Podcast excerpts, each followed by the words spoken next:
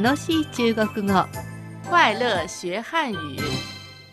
この楽しい中国語では中国語学習の入り口としてだけでなく中国語を通して中国を知ってもらうきっかけになればいいなと思います今回も度胸愛嬌演技力で頑張りましょう今週は中国人が日本で部屋を借りる時の不動産屋さんでの会話を学習しています。はいそれでは早速復習を兼ねて今週の本文を聞いてください我想租房，部屋を探しています您想在什么地方租？場所はどのあたりがいいですか？离车站越近越好。駅に近ければ近いほどいいです想租多大的？広さは？一室一厅。1DK がいいです您想多少钱租？予算はいかほどですか？一个月五万日元左右。1ヶ月5万円くらいでありますか？我找一下。お探ししてみます。大丈夫ですね。もう一度本文を振り返っていきます。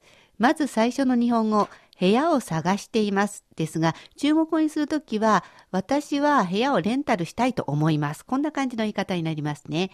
語順は、私は思う部屋のレンタル。我想租房。不動産屋さんが場所はどのあたりがいいですか？というふうに聞きますので、えーお客さんですから、にではなく、人にして、あなた思う、どこの場所を借りる？こんな感じですね。您想在什么地方租？お客さんは、駅に近ければ近いほどいいです。今回の構文です。ゆえ、何々、ゆえ、なんとか。今回は、近いほどいいですから、近、好。これを入れてみます。えーそして、駅に近ければということなんですが、中国語では、駅から離れるのが近ければ近いほどいい。こんなことになりますから、一番頭のところは離れる、駅。こんな風になりますね。离车站越近越好。次は広さの希望を聞かれます。えーどのくらいの大きさがいいですか？ということになりますね。どのくらいの大きさをレンタルを思うか？ということです。想租多大的？1DK がいいです。えー日本では 1DK 一つの部屋とダイニング、キッチンということになりますが、中国ではキッチンがついているのが当たり前なので、一つの部屋、そして一つのまあ、えーダイニングといった感じでこんな風に言います。一室一厅。予算はいかほどですか、えーあなたはレンタルにいくら払おうと思うか？こんなことですね。あなた思ういくら払うレンタルです。您想多少钱租？お客さんに聞くのでここはにではなく人というふうな言い方をします。1ヶ月5万円くらいでありますか？ということなので、え1ヶ月5万円、大体ということで最後に左右、大体というのをつけます。一个月五万日元左右。日本円は日元でしたね。えーおしまいに不動産屋さんはお探ししてみますというふうに言うんですが、えー中国語では私はちょっと探してみます。こんな感じですかね。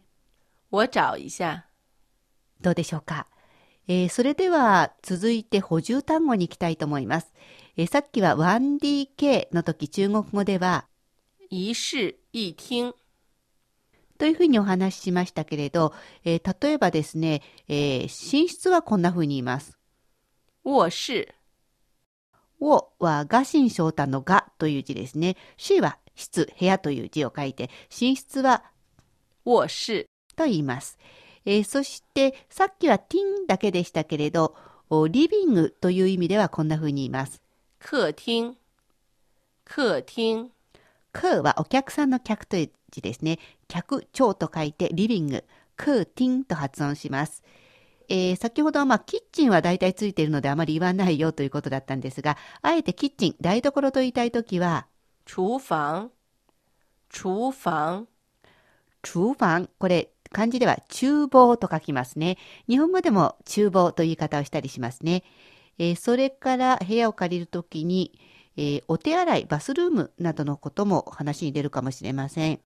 お手洗い、バスルームはこんな風に言います。衛生間。衛生間。これは、えー簡体字にはなっていますが、日本語の衛生、えー衛生的だとか不衛生だという時の衛生ですね。衛生、これが衛生です。チェーンは間、間と書いて衛生間ということで、バスルームやお手洗いを言います。各部屋のことや広さ、予算以外に、向きも大切ですよね。向きというのは中国語ではこんな風に言います。朝向、朝向。漢字で書くと朝向きと書くんですが、朝、朝もシアンもどこどこ向きという意味なので、例えば南向きという時はこんな風に言います。朝南、あるいは南向と言います。はい。茶を使った時は話し言葉、シャンは強いて言うと書き言葉という感じでしょうか。不動産屋さんに貼ってある広告ではだいたいシャン、向くという字が書いてあります。以上、補充単語を紹介しました。それでは続いて中国事情を紹介したいと思います。えーまた私がシェイトンに聞いてみますね、えー中国と日本は部屋を借りるときに何か違いがありますか？私は日本で部屋を借りることがなかったんですけれども、ただ、あの、敷金とか礼金とか必要だと聞いてますけど、はい。この敷金というのは、まあ、保証金のようなものでしょうかね。礼金は、昔あの、日本は戦争が終わったばかりの時に、住むところがなかったので、大家さんに部屋を貸してくれてありがとうという意味で、大家さんにお礼をする礼金なんですが、この礼金は今、あの、なくす方向にしましょうということになっています。えーちなみに中国では敷金というのはないんですか？中国には、押金っていう、まあ、敷金のようなものがありますけど、礼金はないような気がします。うん。家賃は押すお金と書くんですよね。はい。そして、あの、家賃の払い方もちょっと日本と中国違いますね。そうですね。中国の場合は、3ヶ月ごとにいっぺんに払うんですよ。そうなんです。なので私、お給料をもらって、先月は随分残ってたなと思うと、これあの家賃払ってないからで、えー3ヶ月に一度大量に払わなくちゃいけないので、ちょっとこれは、あの、私からすると1ヶ月ずつの方がいいように思うんですけど、なぜ3ヶ月なんでしょうかね？まあ、3ヶ月というのは、あの、一種の保証みたいな感じになるんじゃないかなと思いますね。なるほどね。えーまた、恵子先生が中国でも家を借りてますええけど、ええええあの、日本と中国の違いっていうのは感じましたか？感じますね。あの、大家さんが割と強気だなという感じがします。えーそこであの、家賃が1年ごとに上がるんですけど、日本はだいたい2年ごとの契約なんですね。はい。で、2年経ってもあの、物件がだんだん古くなってくるので、上がるっていうことはないんですけど、こちらは1年ごとの契約で、なんか毎年上がっていくような気がしますよ。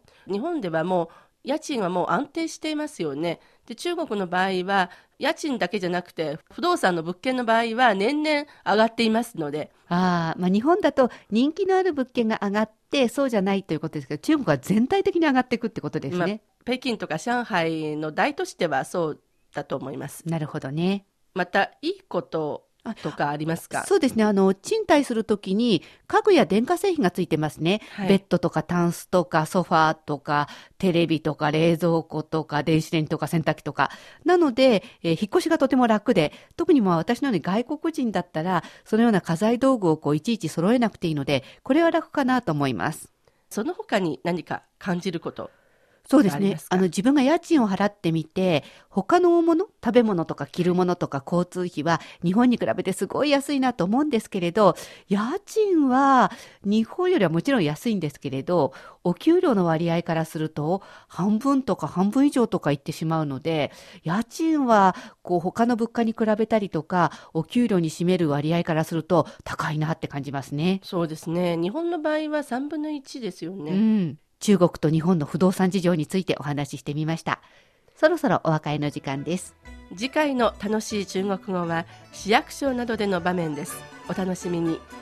楽しい中国語、ここまでのご案内は私、高橋恵子と、シャトーでした。それではまた、学習進步再见。